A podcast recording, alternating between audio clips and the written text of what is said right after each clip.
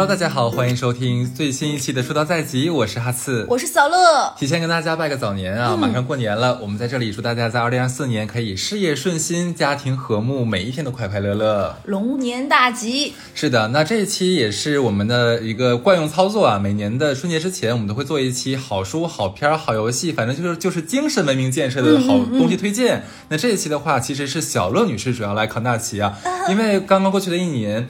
我发现我没有什么东西看过什么好东东西，特别适合在新年期间跟大家一起看。我 觉得你在含沙射影我，仿佛我推荐的东西很适合过年一样。去年小罗女士，我不知道大家还记不记得，她当时想说推荐什么离婚呐什么的东西，被我拦住了。我说这个东西在过年推荐大家看，是不是不合适呢？我管。我说不如说今年推荐活着，活着怎么样？嗯，OK，那你来说吧。好，那我们今年主要是围绕一个好书好电影啊，就是我先说啊，我可能推荐这个东西跟过年的氛围不是很搭嘎，但只是对我先把丑话说在前头，但是可能就还觉得蛮适合看的，就是因为我觉得很多东西非常带着个人审美和偏好，就是哎是你喜欢，但未必是我喜欢的。但我觉得今天推荐这些呃电影，我尽量推荐的都是二零二三年的，因为如果推荐一些老片儿，就像我们去年好像推荐过《深渊人一》和《深渊人二》。那很人很多人在评论区就说，其实他看过了，尤其是这种比较出名的，可能你没看过，你在短视频上也刷过了。所以我今年推荐的电影主要是可能二零二三年上映的，就比较新鲜的那种的，而且相对而言都是时长偏长一点的。我觉得可能就是更适合过年期间耐下心来看的。书的话呢，我觉得可能就是那种，如果你在上片上班的时候碎片的时间看，可能。不会有一次性一口气看完带来的这种愉悦感，所以我今天推荐都是这个为主。我个人觉得，如果你是那种在地铁上或者是上下班通勤时间看书这种碎片化时间的，如果是电子书，我更建议看一些就是篇章短一点的，就比如说一小个章回一小个章回的，因为这样的话你在一个时间内能看完，而且不影响你的阅读体验。但是如果一个完整的小说，我更建议，比如说每天晚上固定看，看比如说是一百页左右这种的，我觉得这样的话会不影响你的阅读体验，比较连续性。那我就前面说完了，我先推荐今天第一本书，它的名字呢，我觉得特别好，叫《床沙发和我的人生》。哎呦喂，这说的是我。就 这本书，我先说一下，它的作者作者是一个法国人。众所周知，法国人是最会闲着和享受的。对，那个就我就觉得这本书就充分，它的这个名字《床沙发和我的人生》简直就是它的主题。它这个作者叫罗曼·莫里内。那我觉得这本书适合什么人呢？就哈次说，就充分体现你的人生。我觉得不适合哈次这种人。他适合什么样的人呢？他适合那种你上班的时候觉得。我到底这么忙这么累是为了什么？嗯，或者是那种特别愿意给自己定 KPI，人生一定要找到什么方向感、价值那种的，让自己一刻不得闲的，或者是很容易会陷入到那种手停口停的焦虑，或者是说我现在如果裸辞了，后面怎么养自己，或者是那种很多现实的抉择让你畏首畏尾的，我觉得这种情况下其实是非常适合看这本书的。我而且这本书其实很薄。它不论是实体书还是电子书，是可以让你用三四个小时一口气阅读快的话，可能两三个小时一口气可以完整看完的书。同时，这本书非常适合在家躺平的时候看，而且会让你躺平没有羞耻感。看完之后，并并且会觉得会心一笑，他们爱咋咋地，老子做废物也愿意的书。嗯，就是就是 太适合过年看了，就是特别适合我刚刚说那几个人。然后那个作者呢，我刚刚说的是一个法国人，他叫罗曼·莫里内。我简单给大家介绍一下，他是一个一九八零年出生在法国里昂的。哎，你是在里昂？不是，你是在马赛。对。他小的时候就是那种自存高远嘛，很多人小的时候就立志向。我去搜了一下，他小的时候立志成为一个记者，所以等他离开校园之后呢，去法国的很多知名的媒体实习过。但是干了一段时间，就会发现事与愿违，就是你发现你真的从成成为了这个所谓你理想中的那个职业媒体人之后，你会发现这个工作其实有点无聊，而且干了一段时间发现。既和你之前的想法背道而驰，也没赚到什么钱，然后又觉得没什么意思，我怎么感觉骂人呢？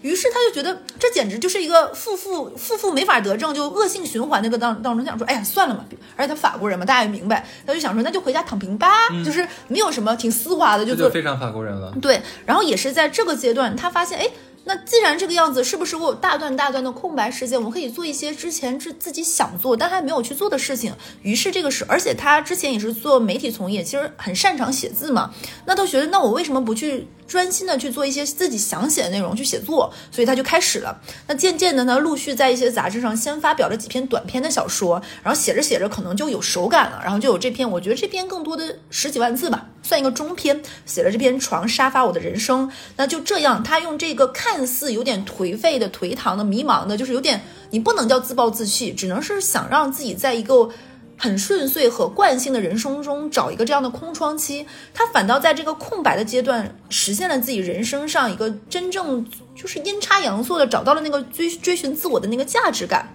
然后他相当于是一边，你就是人很难说既定一个方向卯足了劲儿我一定干能成功，他相当于是在这个过程中摸索着找了一个自己人生的方向。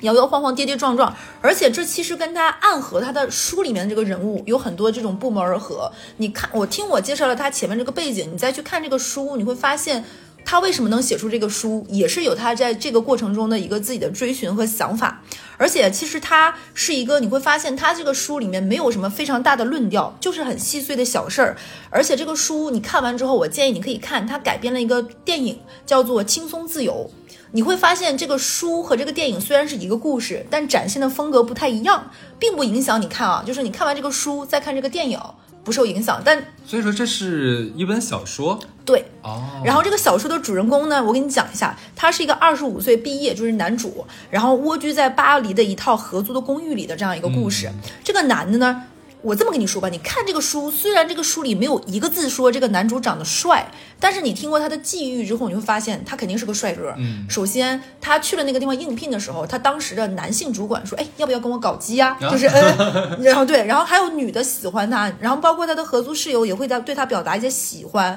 所以你会觉得这个小废物应该是个帅哥。就是，但他没有讲，大家可以看看会不会觉得跟我有一样的想法。绝对可以说是百分之百的胸无胸无大志那种泛滥的白人男性，就是就是你刻板印象中那种，这就是法国人，对对，就刻板印象，对我法国人听这个节目会不会不高兴啊？听不了。那就是他呢，本来是想说，哎，我毕业了，我就可以理所当然的，我直接毕业之后就回家躺平，就是啃老了。但是呢，奈何你想啃老，他父母不同意，你休想啃我，对。然后呢，被父母非常不含蓄的说你滚吧，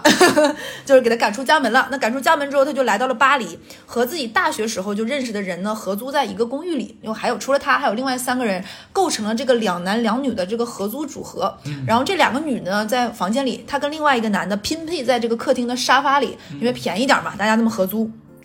不同于咱们毕业，比如说找工作呀、考研啊，我们男主的志向就是说，哎，不求最懒，但求更懒。我要么打零工，要么我就选择过低保。然后他就觉得，用他的那个书里的原话说，找低保之后，终于有金主赞助我的懒惰大业了。他觉得领领领低保，就可能我们会觉得领低保会不会有点羞耻感？对对对，他不会觉得，我觉得，哎，他就觉得这好呀，他是没有丝毫进取心的。就你看他那里面里面描写，就是这个人懒，并且懒得非常有自知之明，并且懒得就是我骄傲，我自豪，我就这样。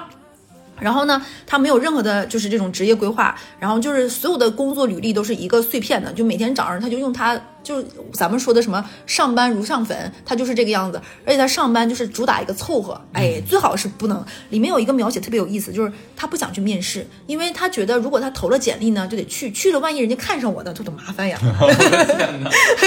就是就是这个样子，你们去看啊，就很有意思。然后它里面有个原话说：没工作没前途，独自面对着腐烂过去的腐烂的过去，我会时不时怀念，为每一秒的流逝而感到伤感。其实他不是没有一点点的那个什么，但是呢，又不想改变这个生活。就是他在里面，你会发现他在他有点想去找寻生命的意义，但又懒得去，就是这样一个过程。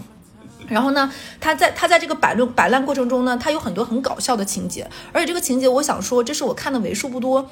你会觉得翻译的特别好的书，就是你会觉得翻译增加了它的妙处，而且有很多细节大家去看，就是比如说他有一个是他他不是法国人嘛，法国队和别的别的国家在打世界杯的时候，两个人什么冲突，你都会体现出法国人的性格，然后包括他在里面就他那个女生就是他不是两男两女嘛，其中有个女生喜欢他，表达过喜欢，但是又对这男生觉得你怎么。这么没用啊，有一点点失望。然后这个男的，这个女生交了男朋友，带回到他们房间里，那可能就会做一些翻云覆雨的人与人之类的连接什么的。然后呢，他那个女生的男朋友特别差劲，然后那个特别差劲男生跟他就，你说，我在想说，你说这个差劲是人品差劲，人品差劲，了解。他就会说说，这个就是那个女生领回来男朋友会直接来问这个男主说，你们是合租室友，肯定睡过的，你们是就是就直接当那男生命，你怎么可能没跟他睡过？你肯定跟我女朋友睡过，就会讲这种很。很让你恶心的话，就是里面那个情节，你就会发现这个作者是毫不掩饰，就是一些可能男性里面的那些那个什么，就是很多很很多话语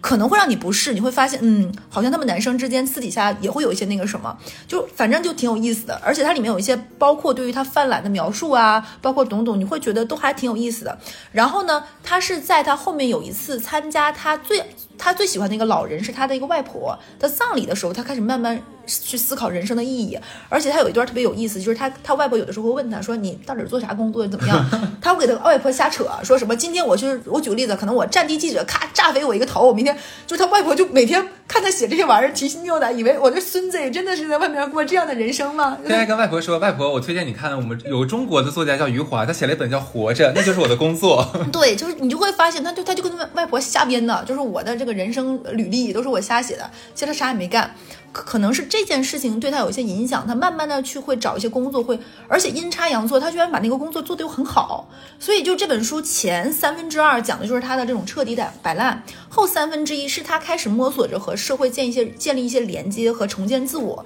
但你并不会觉得它是一个鸡汤的文章，你反倒会觉得轻松和适宜，甚至于觉得人生可能就会有一个阶段，我是在迷茫的，我找不到我的方向，但这不是我的错。我其实是可以有一个时间停顿下来的，或者是在这个时间慢慢去展望的。我觉得这本书看完之后会让人觉得蛮蛮愉悦、蛮松弛的。嗯，所以这个是我推荐的第一本书，而且它的它在各个的网站上都有它的电子书，看起来非常快。可能如果你在回家的路上，可能有一个飞机呀或者什么，我觉得尤其是飞机上是可以关机的嘛，你有两三个小时是可以一口气看完的，还蛮好的，开启一个下期的新的心情。我觉得这本小说它非常。非常地道的法国现代的一种文学方式，因为法国人他不管拍电影啊，还是说写一个故事，呃，可能跟我们习惯的看亚洲的这种文学作品不太一样。因为法国还或者说是他旁边两个国家，意大利还有西班牙，他们非常喜欢怎么写呢？我只描写一个社会的一个侧面或者是一类人，我不会里面讲什么多么波澜壮阔的一个场景，也不会怎么样，看似流水账，但是你看完之后，他会给你留留出大段的空白，让你去想，哎。我的，我现甚至你会感觉，我现在应该是开心还是不开心，是难过还是不开？你会发现你自己无法就是调动出某一个某一个特殊的一个情绪来，但这个时候你会思考很多。我很少看外国的这种书的原因，是因为很多翻译不太行啊。对的。然后因为我的就是英文能力呢和外文能力是没有办法看原文的，嗯，所以呢我就不太看得多。但这本是我为数不多，我为什么推荐它？我觉得是翻译的非常好的。而且我这里给大家提个小建议啊，就是如果你想看一些比如说很出名的世界名著，它会有不同的翻译版本。嗯，我觉得翻译的不同版本会非常非常影响你的阅读体验。是，找一个适合的好的翻译的版本，会让你对这个书的印象和感受更好。嗯，这个是第一本啊，第一本书读完了，读完我们说第二本。第二本书是我之前好像在节目里简单的说过，我我忘记了说没说过，还是说叫你是你吃出来的？这个作者叫夏蒙。这个书呢，我这么跟大家说，就是其实我以前对这类书会觉得，就是。我可能看个公众号一篇文章，我就能看完的，就大概我明白是什么意思。我不需要，就是这是一本工具书。但是我是看了这个书之后，我会发现，哎，其实如果你想要，比如说我是因为跑步开始想吃一些更有营养，调节自己的膳食结构嘛，我会发现你掌握这一这一类知识是可以体系化的经营的。我觉得是这个样子。然后这个你是你吃出来的，它有第一本和第二本。我个人觉得看第一本就够了，第二本其实是第一本的补充，稍微列选序的，其实是第一本的就是展开的版本。我觉得看第一本就可以。这这一本书相对而言有点厚，可能要看一点时间。我觉得还蛮适合假期的，而且你买了这本书，再搭配一个中国膳食纤维指南。然后你去去构建你的这个饮饮食结构是非常好的。我先说一下这本书的作者啊，这本书的作者是前安贞医院的营养科主任夏萌写的。他本身自己有过一段这种患病的经历，所以他是有一个医者自医的一个过程，就探寻给自己解决的良方。同时，因为他做了这种营养科学之后，他有非常多的这种临床案例。你在看这个书里就有很多他在看病人和病人之间，根据他的病人的主述，所谓主述就是这个病人讲述自己的这样一个病史的过程。然后他在根据跟他的沟通中发现，你不只是通过西医或者是一些仪器，那通过调节你的饮食结构是能改变很多问题的。然后呢，这个作者指出，很多人会有一个误区，认为低油低脂的食物有助于保持健康。但你看完这个书，你会发现，如果你错误的理解低油低脂是好的，其实是非常影响你的饮食结构，甚至会因为这个带来很多的疾病。人类是不能够，就我们大多数，尤其是亚洲人，其实很忽视蛋白质的这个摄取对的，我们的碳水碳水摄对，所以。我觉得这个书看完之后，我会发现，哎，改变了我的非常多的饮食习惯。我后面再展开。那我要说一下，这本书主要讨论了高血压、高血脂、糖尿病、冠心病等慢性病的常见的营养误区。你你会听起来觉得好像这离我们都挺遥远，但是嗯中间、不我跟大家说不不遥远，只要是上过班的人，你体检指标三高的人太多了，什么胆固醇啊，什么血脂各方面有问题的，所以我觉得看这本书还是挺有必要的。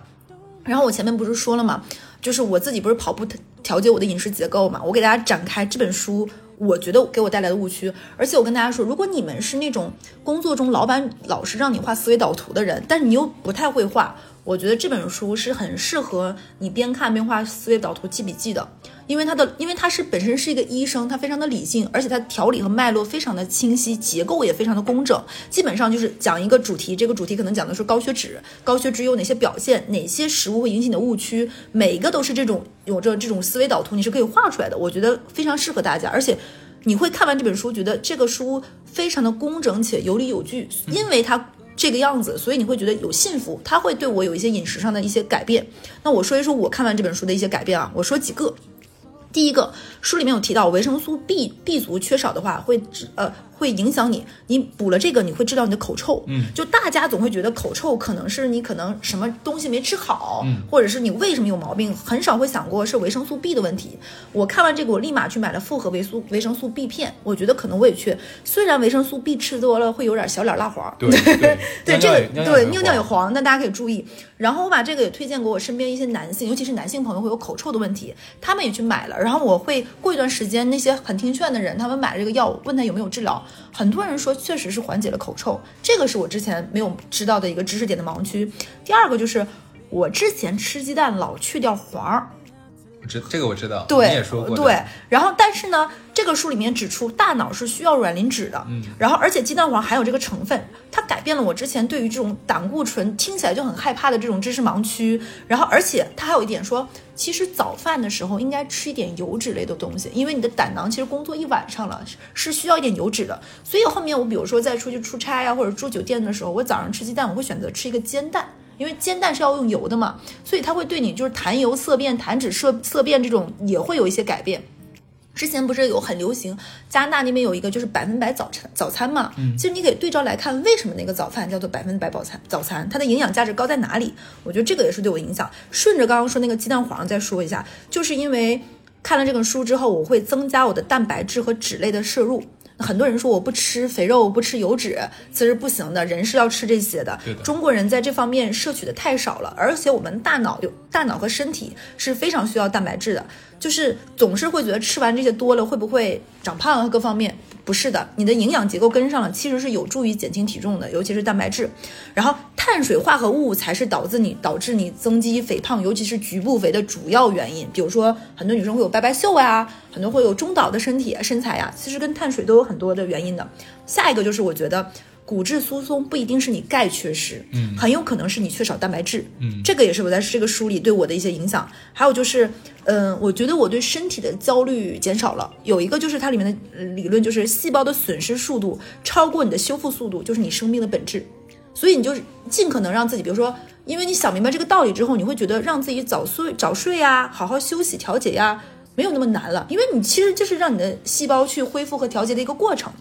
喝酒的时候你可不是这么做的我就猜到你会说这句话。还有就是，很多人是不吃内脏的。嗯，这里我要跟大家说啊，内脏不是不要吃，很多人说什么肝是排毒，这就是储储毒的。这里面有个理论是什么呢？肝脏是排毒器官，不是存毒器官，嗯不是说你这些东西都不能吃，这东西贼脏，不是这个样子。内脏没有毒，而且内脏是可以充分的补充你的维生素 A 的，内脏是可以吃的。什么猪肝啊什么的，该吃吃正常吃，反倒是什么吃菠菜补铁那种东西，可能摄入的没有那么快。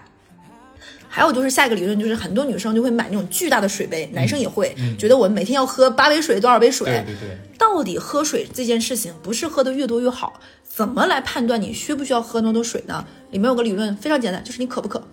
渴就喝呗。就是很多人就缺少这种就是跟着直觉来饮食的直觉饮食的这个概念。哎，我真的发现女生特别能喝水，它这个水指的是所有一切液体的东西啊，。可能有味儿，可能没味儿。就例如说我的之前的前同事们，我觉得他们一天什么奶茶啊、咖啡啊，然后大缸子的水呀、他每天不止八杯哦。你没听说过吗？我们女生有三个胃主食装一个，甜品装一个，奶茶对对对，我们是有三个位 太吓人的。对，反刍动物都要跟我们学一学。所以我就觉得这本书，我只能给大家说一些对我的改变，就对我的帮助非常大。它会让我觉得，首先理论性的、系统性的学一些知识，比别人听的只言片语是有意义的。当然了，它会对你有真正的帮助，并且你会建立自己的这个饮食结构，不包括你的知识体系。饮食只是这本书带给我的。其次就是我我刚刚说的只是几个小点啊，是这个书里面非常非常碎片的一些点，可能我简单的表述都没有办法。介绍那么清楚，它每个里面都会有理论依据的，教你怎么吃的，包括你的几比几比几。我个人觉得还是你自己去看，然后记一些笔记，然后会对照着你自己现在的一些饮食结构和问题，然后来去看更好。就比如说你看完这个书，就会发现为什么南方人这么爱喝汤。嗯，哎，这个书里有一个很好的解释。那至于为什么，我觉得就在这里不展开了，大家自己去慢慢慢去看书。我觉得这是书带给你的一个快乐。那这是第二本书，我三本书的风格都不太一样。我再介绍第三本书，第三本书我只是简单给大家介绍一下。其实我觉得我跟这本书，我觉得我看到它看到的太晚了，就是萧煌萧红的《呼兰河传》。这本书很老嘞，对我之前没有看过。萧红大家都知道很有名嘛，他跟鲁迅先生的友谊大家也知道，包括他被称为文坛洛神，他也是你老家黑龙江人，哈尔滨人。对，所以我之前一直没怎么看过，就是因为现在能看的书特别多嘛，而且我只看过他的一篇文章，还是咱小学课文《火烧云》，就那篇写的很美的，我没有看过。但我去年看完这本书，我觉得它让我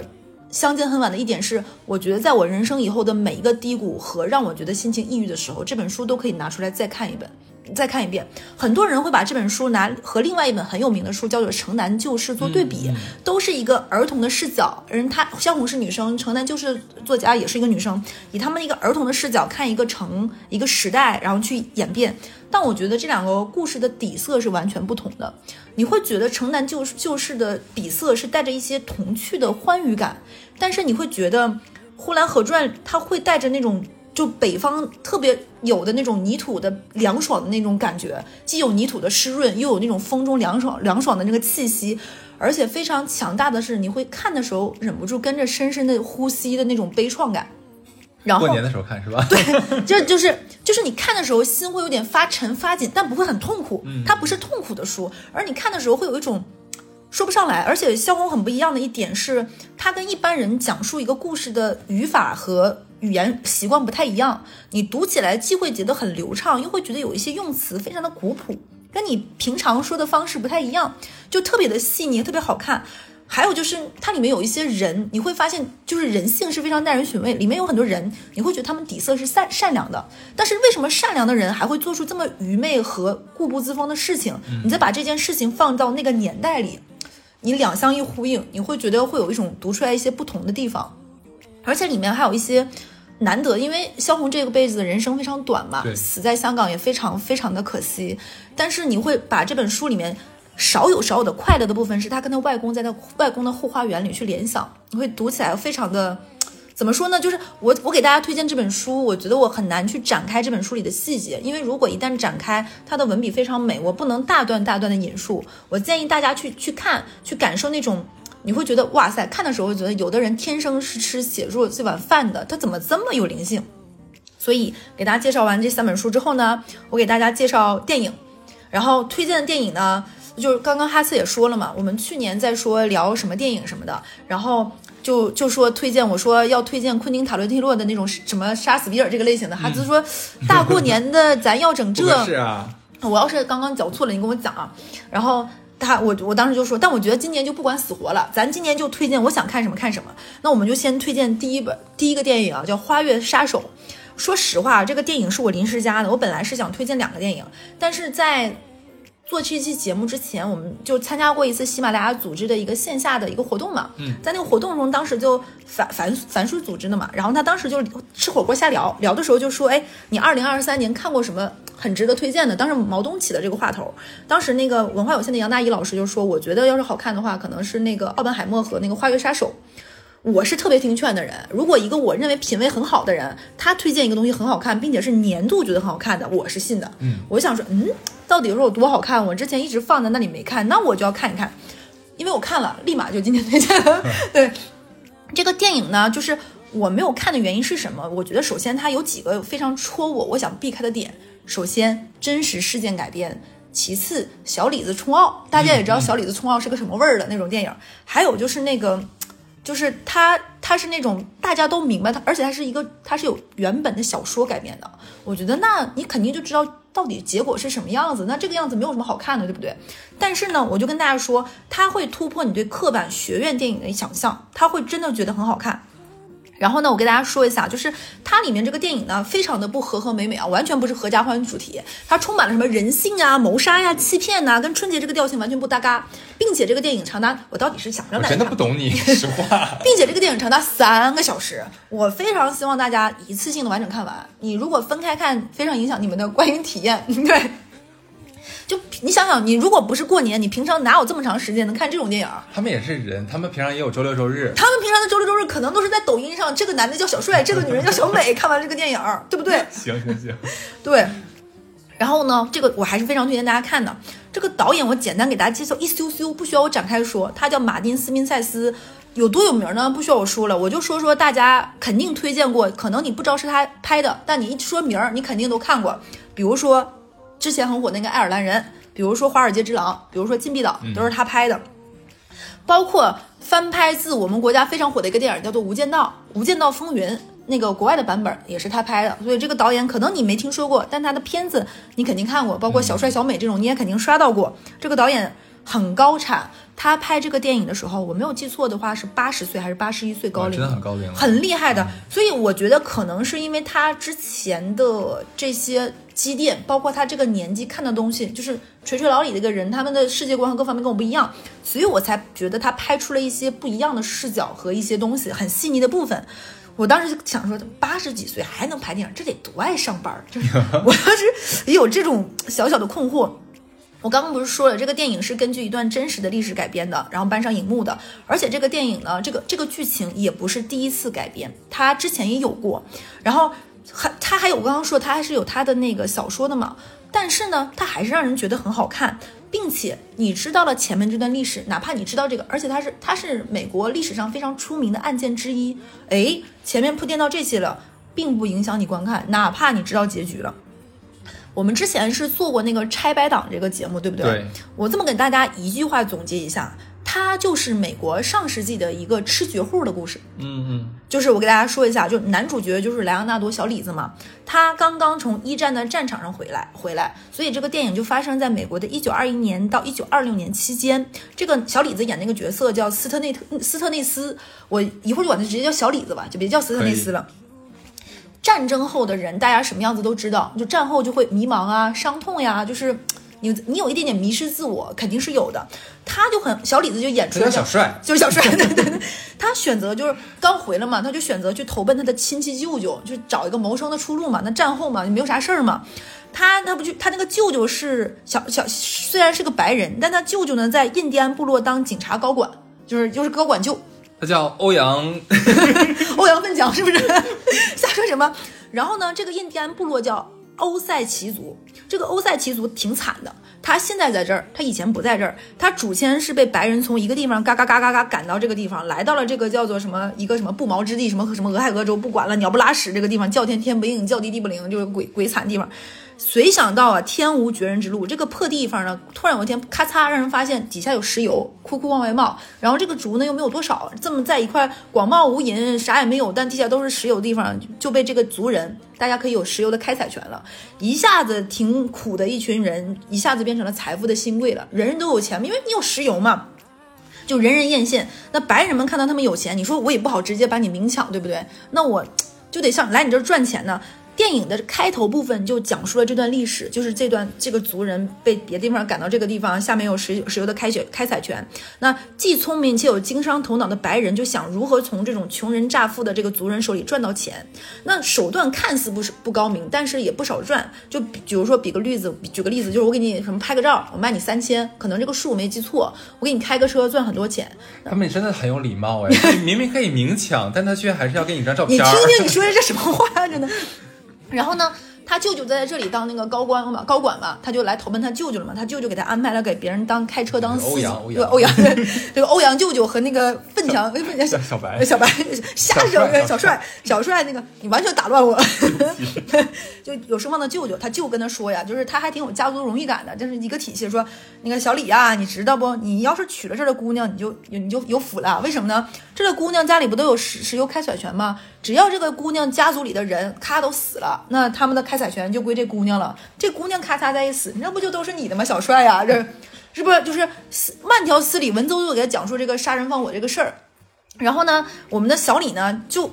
他有一点点窝囊，他不是一个纯粹的坏人。你可能前面就是他是有个有点迷茫且有点废的一个普通人，他来这里投奔他舅舅，这啥也不是，绝对不是大奸大恶。你就是看他怎么一步一步的在他舅舅和他个人慢慢变成了一个能够想办法去杀他妻子家里的人这个族人的这样的一个人。他的妻子是一个印第安部落的这样一个女生，叫茉莉在里面。然后长得非常漂亮，小美，小美非常漂亮，而且她被提名了奥斯卡，据说是我我没有记错记错记错啊，可能是呃奥斯卡有有史以来第一个原住民评选上的提名上的，所以他的演技就是不容说了，就非常好。然后他在里面有一点蛮有意思，就是他老婆明知道他爱钱，但是还跟他在一起。我给大家讲一个小细节，不影响你观看。就是他老婆叫茉莉嘛，他他老婆家里挺多姐妹的，他姐妹就劝他说：“白人没有一个好东西，跟你想要结合，跟你想那个什么，就是肯定是图你家钱的，你可得当心点儿呀。”哎，我怎么讲的口吻就是这个电影的口吻不是我这样，就是我给大家改了一下。呃，然后然后那个女的就说：“我知道呀，但是她更想要一个家呀。”就是你通过这句话一个这个情节，你会发现这个族人不是什么大傻子，他们有他们的想法，他们有他们细腻的那一面。然后呢，他这个就是小李子就跟这个人结婚了。结婚之后呢，就开始了就是杀他们家这个过程。为什么电影叫《花月杀手》呢？因为五月份是花开放的季节，也就是从那个时刻开始，一个个他们家里人接连杀，被杀被杀掉，就这个女方家里。所以你会觉得花月和杀手是两个非常冲突的词。我觉得这个翻译的也很浪漫，但对刺，对，就有点吴宇森那个电影的那个味道，就是那种的。所以就是特别特别好，而且。这个我跟大家说了，它是根据小说改编嘛。小说是从 FBI 的那个探员的视角来的，因为你咔咔咔一顿杀，就是杀到最后的时候，你这个地方的人快被杀没了，对不对？石油开采权都快没了，这个时候 FBI 的警察才介入的，也是因为这件事儿之后，FBI 这个组织才慢慢的声名鹊起的，有了这个组织。然后呢？小说是通过 FBI 探员的视角来的，但这个电影的拍摄是从小李子的视角来的。你会发现视角的不同，给你展开看到的内容肯定就是不一样的。而且，因为他换成小李子，你会有什么感觉？我给大家形容一下，就是他妈都杀成这样，没人管管吗？就是人呢，就是不是就是天理呢，王道呢？就是这不是一个那个什么是文明社会吗？就对这种感觉。到这个电影，我估计得是最后四五十分钟左右吧，FBI 探员才来，而且戏份并不多。就是你会觉得有点唏嘘，而且你再回看这个电影，看完之后你再去看那个历史，你会发现这个舅舅和小李子他们所受到的处罚和他们犯下的罪行完全不成正比。而且挺让人难受的一点是，因为他们这个族人，我刚刚说这个印第安族群，他们从一个地方迁徙到另外一个地方，并且他们要随着所谓的文明改变他们的生活方式、饮食习惯，所以这个族人的女性天就是天然的，他们死去的就很早。所以，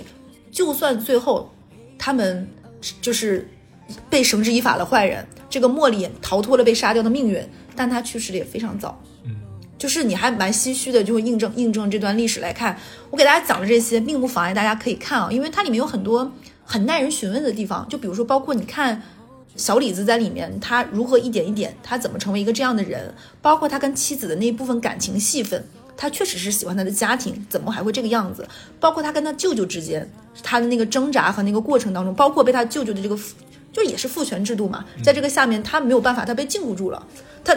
可能连挣脱他都没有想过。包括他在法庭上，我觉得都挺好看的，而且这个电影的前面没有 FBI 那段，我觉得更好看。而且他，因为这个导演是个大导演嘛，他的镜头语言非常美，他有非常多那种俯瞰的视角，大片的那种油田那个叨叨到那个采摘的机器，然后包括他们看那种就是那个那个花月的那个时候那个漫看漫天的花海，配合着它里面那个特有的那个音乐节奏，我觉得是非常好看的，就是值得大家不去小帅小美的看一看。我被你种草了，对，我觉得这个可以看。其实我当时如果不是那天，我是不太想看的。嗯结果看完，我想象这就是一个那个年代的绿皮书，就因为有点像对像，但是你看完你会发现不太一样。我推荐大家，而且你看完这个之后，你会想看这个导演的其他作品。对我觉得是现代人的时间非常金贵，但也看完了床沙发和我的人生，你也发现时间也是非常值得浪费。我看了仨小时，对，不差这三小时，先三个小时看一本快乐轻松的小说，再看看《杀杀人》。对，杀完人，人就是要变成鬼的呀。哎，这不就完了吗？我们第二个电影呢，就相对轻松和愉悦一点，我就推荐这个电影叫《关于我和鬼变成家人这件事情》。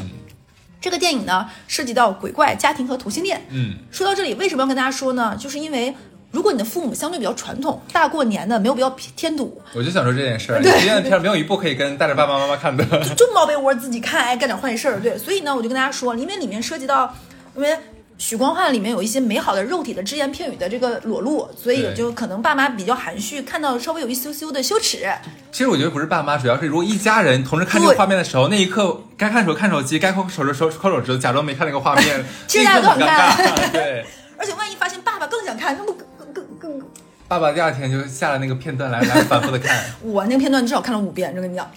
然后我跟大家讲一讲啊，许光，哎，许光汉是我的天菜类型，对。然后那个，我给大家简单简单的，不影响就老规矩，不影响大家观影体验的看一下。许光汉呢，他演了一个小警察，叫做吴明翰。然后呢，他是一个直男，他有一次在出警的过程中，阴差阳错的捡了一个小红包，然后那个小红包咔一打开，里面是一小卷头发，原来是这个头发是一个死去的人，叫小毛。小毛的奶奶觉得要给他就是孙子的遗愿完成，要给他搞一场冥婚。哎，谁捡到这个小红包就是他的冥婚对象，这是一个不可以逃开的这个缘分。如果你不参加这个冥婚局，那么你就会连环倒霉哦。所以，我们这个直男小警官吴明翰，就是那个许光汉演那个角色，他其实直男嘛，谁想谁想跟男同结婚，对吧？我又不是 gay。然后呢，还是冥婚，那我肯定抗拒啊。结果你捡到那个，你不结不行，你不结你就要倒霉。可能你走走路，前面咔一个冰缸冰箱掉下来要砸死你。你你本来是执行任务，那个枪不小心差点打到你的下半身，吓都吓死了，对不对？你就肯定得冥婚。然后结这个冥婚，所以呢，但是有一个很搞笑的小细节，我给大家看啊，我给大家说一下，你到时候去看他结冥婚那个场景呢，就跟咱们国内的婚礼是一样，就说有很多的那个礼品，对不对？他那个冥婚的礼品上，我就看有什么，居然有 SK two 哎，我当时说谁你看有？好细哦 我看的很细，我的点真的很奇怪，大家到时候看一看，可以截图发给我。他不就冥婚了吗？他那个小毛如果不投胎，他俩就得一直冥婚，这个鬼就得一直跟你在一起嘛。那里面是这么讲的，就是如果这个人能去投胎，是要他完成他生前的心愿之后，他才能慢慢的去不不不变成小泡泡投胎，要帮他完成三个心愿。所以后面的剧情呢，就是在无名汉破案，顺便找一下小明是怎么死的。以及小明，小明帮他破案的过程中，以及他帮小明完成他死死前的三个心愿，这样的一个故事，嗯有笑有泪，并且你听起来就是这个剧情非常的飞了，就是就是你想又鬼又这个那个，就反正就是对，但因为我也看过嘛，其实这部片跟同性恋没有太大关系，它只是一个噱头啊。而且有一些亲情的部分，包括小毛的爸爸和他之间的一些对的看似矛盾，其实很细腻的父子情那种没说破。嗯，就中国式这种家庭很多就是出在大家都不说话这个事儿。哎，如果说我们听众里面有就是那个同性群体嘛，我觉得蛮，如果你想的话，可以跟父母看一下，对它里给他们做个面有一段心理建设。嗯，而且有点有一些三俗但不下流的情节，我蛮喜欢的。就是我觉得有点有点俗气，但你会不会觉得恶心或者呸下流？不是这种的，我觉得蛮好看的。比如说里面有一个捡肥皂的情节，就是结完冥婚的这个我们的吴明翰，他洗澡的时候肥皂掉了，他不敢捡，对，怕别人。钱金撒，对，还有就是，比如说他被那个被那个小毛穿越穿了一下，他的魂穿了一下，他就出去全裸裸奔，然后在那旋转跳跃，我逼着，然后就拉着一个杆儿，很好看，然后挺有意思那一段，很搞笑，还有勇闯 gay 吧呀什么的，你会觉得挺好玩的，而且里面涉及到我刚刚说小毛跟他爸爸父子情那一段很好看，并且有一点有一些情节会让你会心一笑，就是觉得还有点意思，就是。那个小毛有个心愿，就是把她手机里面的那些跟她男朋友的亲亲密照，你说我看的多细，对她爸一直想把她那个生前的手机解锁，看一下里面都有什么照片。对，小毛就很害怕，那个里面全都是不雅照，而且 她生前男友是谁，哎，你看的时候就知道了，哎，也是一个很出名的，就上个上个世纪的网不呃不能叫网红，我记得弹幕看看到这个片段的时候，弹幕就说：“嗯，这个人如其人，他本人就这样。对她那个男朋友可以看一下，所以我觉得这个电影会让你有笑有泪，很轻松的看完，很有意思。那最后我简短的给大家再推荐一个吧，就是有的人呢，他死了，他变成鬼；那有的人活着，他是杂种。我的推荐的都是什么玩意儿？我也想问，我下一部推荐的电影的名字呢，叫做《杂种》。这个电影我先说啊，基调也不快乐，时长一百二十七分钟。我想做期节目叫《哈四十三问》，问你的 为什么？对，就是我也挺服了我自己的，就大过年推荐就是背道而驰，就是就是，我觉得还是要需要看一些，就是就是，既然都已经花了一个时间，看点值得的，看点好东西。这个电影是我推荐了吴老师，我看完《花月神探》，我《花月杀手》，我觉得好看，我推荐他。那吴老师说，那我也推荐你一个这个杂种。哎，他是不是骂我的？我就看完，我觉得非常好看，就立马推荐给大家了。他哎，巧了不是，他也是根据历史的事件真实改编的，是丹麦的故事改编的真实事件。男主角呢也是丹麦人，是我非常的喜欢的一个男演员，叫做麦斯·米克尔森。他演过很多，比如说有汉尼拔呀，麦叔，对，麦叔、狩猎都是他演的。被誉为是丹麦最性感的男人，我觉得丹麦嗯还好吧。除了除了盛产，哎，我喜欢他的长相，哎。啊，你喜欢北欧人的长相？对，就是那种棱角很，就是我也喜欢许光汉那个长相，我哎我的就我喜欢高大英俊的。继续继续哎我不讲了，就然后呢，他讲的是什么呢？简跟大家说一下，他讲的是十七世纪丹麦，那个时候丹麦就是扩张它的领土嘛，就是他们直接得到了一块就是就是荒原，他们占领了那块荒原，那个地方啥也没有，没人没东西，啥也没有，他们就想先是主权，然后让那个地方就是有生机，然后才能有人，才能有朝奉嘛，对吧？然后风调雨顺，显得自己管理牛掰。但是呢，开疆扩土得有人干这个事儿嘛。就是国王又想说，哎，我想找个傻叉，对他也没直说，就是我想找一个人能把这个地方能够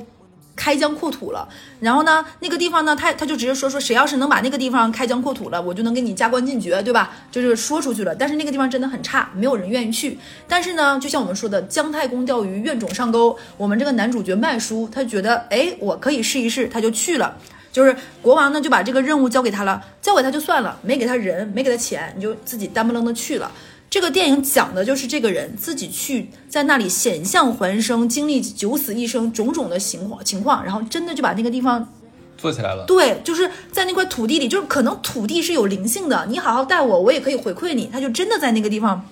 经营下去了，然后变得生机焕发，生机勃勃。但是这个男主我们麦叔，你以为是不是？到这里，呃，你该得到这是一个辉煌电影，就是应该烘托起那种高潮的音乐，不是等待他的不是加官进爵，而是杀戮。我这一期我在写 show notes 的时候，我一定要提醒大家，这一期有海量的剧透。但是我跟大家说，我尽可能剧透，不影响嗯你的观影体验，因为这几个电影我觉得好看的点在于，哪怕你已经在抖音上刷了，这个男人叫小帅，那个女人叫小美。也丝毫不影响你观看，它不是那种你看某一个情节觉得很哇塞的，但是它是靠完整的剧情来支撑的，所以我非常推荐大家能把这几个电影，这几个看下来也就三个电影七八个小时吧，行，一白天比上班强。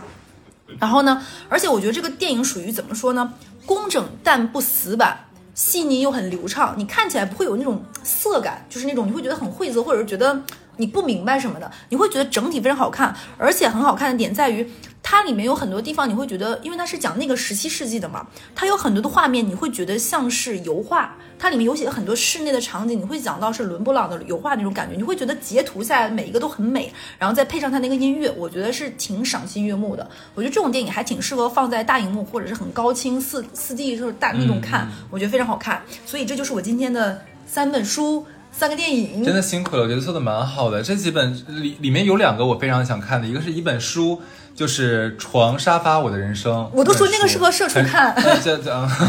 对，然后第二个就是那个花月杀手，嗯，推荐推荐，这两个加一起五个小时可以的。嗯，反正但是你给我讲完了，我也不想看了。就就我我我觉得大家可以试一试，如果你们喜欢听我们做这类节目，也可以在评论区说啊。对我们这边库存还是很海量的。对，只是没有什么特别多适合在春节看的，就 就非常的个人阅读品味和电影品味的。OK，那这就这样吧。好，大家新年快乐！新年快乐，拜拜，拜拜。